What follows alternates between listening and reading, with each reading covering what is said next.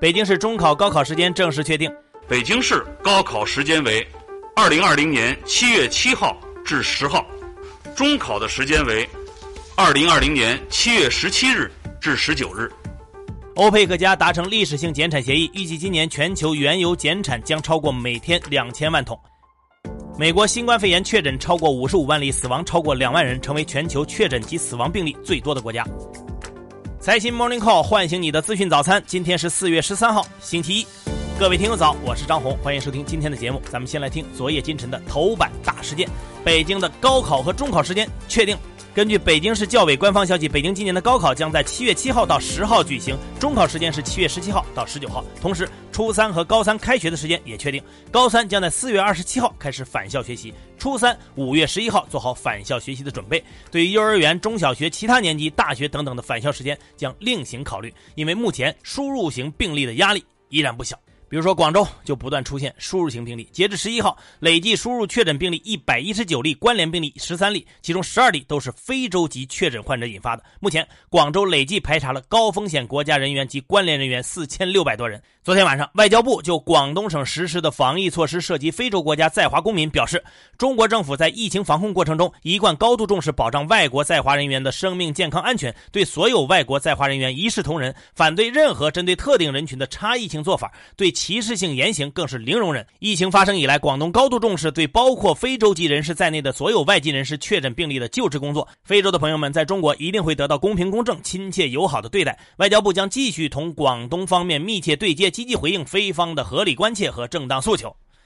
前天呢，上海也报告了五十二例境外输入病例，其中五十一例都来自于俄罗斯。昨天呢，内蒙古报告了三十四例新增输入病例，也都是来自俄罗斯。中国驻弗拉迪沃斯托克总领馆发布通知说，目前通过莫斯科、弗拉迪沃斯托克、绥芬河线路输入黑龙江的确诊病例累计达到一百九十四例，都是中国籍。所以提醒相关中国公民，这条线路有巨大的感染风险。考虑到疫情形势，不要轻易尝试从绥芬河回国，也不要贸然来到滨海边疆地区。那中国公民到底应该怎么回呢？截止到十一号晚上呢，国内共有四十七个国家输入一千两百七十二例病例，而俄罗斯就占了三百三十七例，成为第一大。输入国，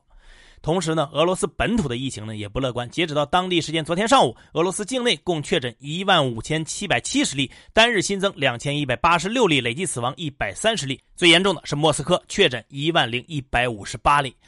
为了应对疫情呢，日本制定了一项经济刺激计划，其中有一份企业供应链改革方案，核心内容是对于严重依赖某一国的商品和零部件，日本政府将以补贴的方式帮助把商品的生产据点转移到日本国内。对于口罩、人工呼吸机等抗疫物资，也会对回迁的供应链给予补贴。另外呢，对于有意把工厂分散到东南亚等地的企业呢，政府也愿意提供背书。外界认为，这一思路的出发点是日本严重的口罩荒。不过，这份官方文件上并没有在供应链部分点名中国。有专家表示，由于难以确保有充足的熟练工人和完善物流基建，想把供应链撤出中国，并不是一件容易的事情。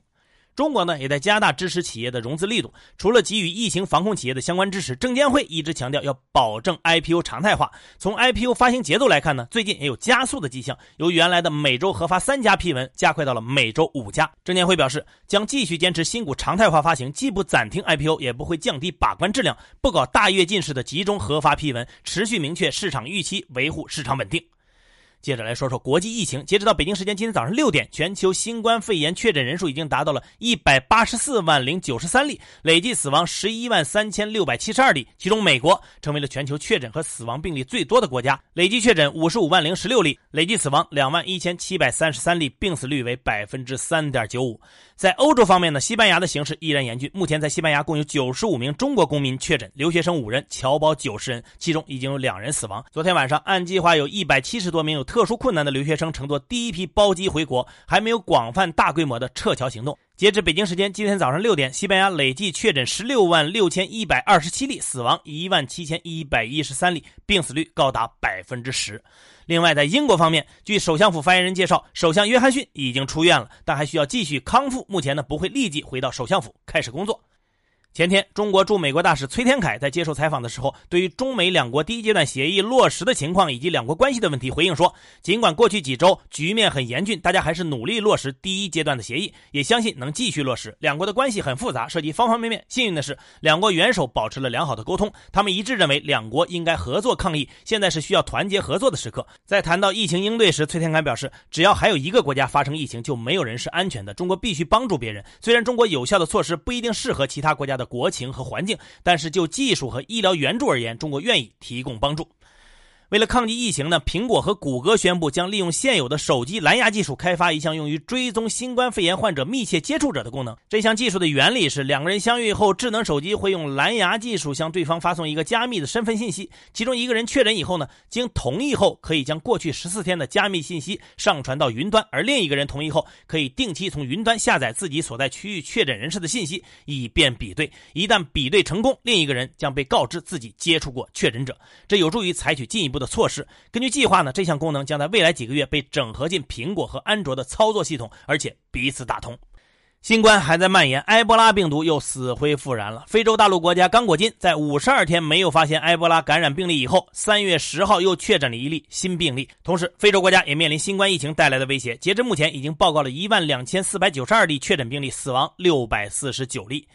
疫情之下，家电行业需求不振，不少公司的日子也不好过。三月十一号，多名海信集团内部人士透露，集团已经启动裁员计划，规模将超过一万人，而且在各个板块之间同步进行，主要以员工绩效为依据，排名靠后的可能会被裁掉。计划在五月底前全部完成。对此，海信集团回应说，定量裁员的信息并不属实，即使劣汰也会遵守法律法规，并表示企业的经营态势异常严峻，也面临如何渡过难关、保住数万员工饭碗的挑战。集团的。高管已经带头降薪。实际上呢，在疫情之下选择裁员的公司不在少数。十一号，全球奢侈品牌范思哲的母公司在北美零售门店暂时裁员七千人，剩余员工也有不同程度的降薪。同样，奢侈品牌 CK 的母公司目前已经关闭了北美百分之七十五的门店，当地部分员工被暂时裁员，全职员工会面临百分之五到百分之二十的降薪。为了维持现金流，母公司的 CEO 已经主动放弃薪水，将近两百五十名高管减薪一半。另外，美国不少连锁卖场也在关门歇业。老牌连锁百货公司梅西从三月十八号起就关闭了所有的门店。为了生存，梅西百货已经采取了冻结支出、停止分红等措施。同时，近十三万名员工中的大部分被暂时解雇。迪士尼集团也难逃波及，旗下的迪士尼电影公司将从四月十九号开始休假。而佛罗里达的奥兰多迪士尼乐园共有4.3万名员工，也开始了无薪假期，只保留200名员工从事必须的工作。上个月底，迪士尼就发布公告说，高层将集体降薪。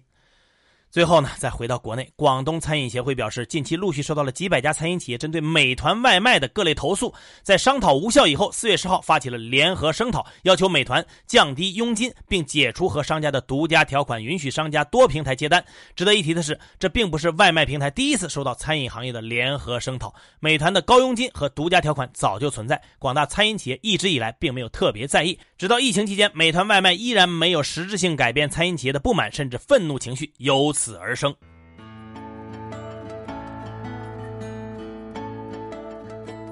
好，接下来关注今天的财新说，应该如何打好疫情这场持久战？财新周刊发表社论认为，首先要警惕胜券在握的思想，不能放松防控意识。全国尤其是湖北及环鄂省份等风险比较高的区域，绝不能松懈。其次，要防范拧紧不松的思想，在低风险区应该给企业复工复产创造更多的便利条件，而不是层层设卡。另外，在政策落地的过程中，要特别注意疫情对社会弱者的冲击。疫情打击最大的群体是农民，而他们又缺乏话语权，最容易被忽略。最后，作为较早控制住疫情的大国，中国应该继续高举合作的大旗，在科研知识分享、医疗救助、物资援助供应等方面与国际社会保持密切合作。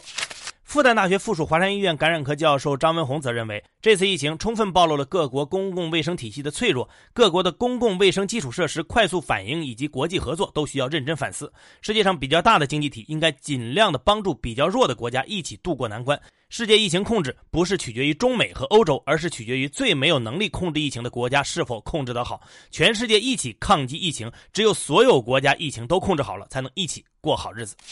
如何才能更好的恢复经济？中国人民大学经济学院院长刘守英认为，首先，经济恢复的前提是从战役体制回归到常规体制。中国通过举国体制应对战胜了疫情，但是大部分地区仍然延续战役体制。这一体制不需要市场经济主体发挥作用，而是一个军事化的战时体制、高度行政化的命令体制。目前新冠疫情还有许多不确定性，所以现阶段中国仍然需要两套体制并存应对。其次，经济政策的目标应该是确保经济系统和社会系统不出现危机，而不是进行简单的经济刺激。最后，各国目前的应对带有很强的自保性，中国对瘟疫后的全球化治理格局要做好充分的准备。更多专家观点，请收听财新 FM。你可以通过财新 App 右上角的小耳机找到我们。接下来是一线短消息，看看今天有哪些重要资讯不容错过。教育部近日发布预警，强调没有开学或者没有开课不得提前收取学费，没有住宿不得提前收取住宿费。十号，国家能源局发布《能源法》公开征求意见的公告，酝酿多时的中国首部能源法即将出台。福建省委常委、副省长张志南涉嫌严重违纪违法，目前正接受中央纪委国家监委纪律审查和监察调查。国家统计局数据显示，三月全国居民消费价格同比上涨百分之四点三，涨幅比上月回落零点九个百分点。中国人民银行发布统计数据，一季度我国人民币贷款增加七点一万亿，同比多增一点二九万亿。长城影视发布公告称，因公司涉嫌信息披露违法违规，证监会决定对公司进行立案调查。格力电器昨天发布公告称，计划使用自有资金以集中竞价交易方式回购公司股份，资金总额不低于人民币三十亿，且不超过六十亿。十一号，吉利德董事长兼首席执行官发布公开信称，中国研究者负责的瑞德西韦针对重症新冠肺炎患者的临床研究已经停止，原因为入组停滞。广东省教育厅消息，全体教职员工在返岗前需进行核酸检测，检测结果阴性，并且没有发热、干咳、乏力等疑似症状，才可返校返岗。昨天，沈阳铁路局发布声明称，当天内蒙古赤峰南开往河北省秦皇岛市山海关的 K 七三八四次列车发生脱轨，没有人员伤亡。今年三月二十八号发生的四川木里森林火灾初步查明，起火原因是十一岁的犯罪嫌疑人田某某用打火机点燃松针和木罗松，烟熏洞内松鼠时不慎失火。昨天，广西河池南丹县一农贸市场发生火灾，三名消防员被压埋，其中两人被救出后送往治疗，而被压埋在最深处的消防员韦安伟牺牲。沙特主持召开的欧佩克加紧急视频会议在北京时间今天凌晨结束。沙特多家媒体报道说，各国最终达成减产协议，第一阶段将在今年五六月份每日减产原油九百七十万桶。受此消息影响，WTI 原油开盘跳涨百分之八，报每桶二十四美元。但截止北京时间今天早上七点，WTI 原油回吐开盘所涨，报每桶二十二点六一美元。好，以上消息来自于我们财新网，还有新华社。各位安心上班，好好挣钱。明天财新 Morning Call 依然准时上线。唤醒你的资讯早餐。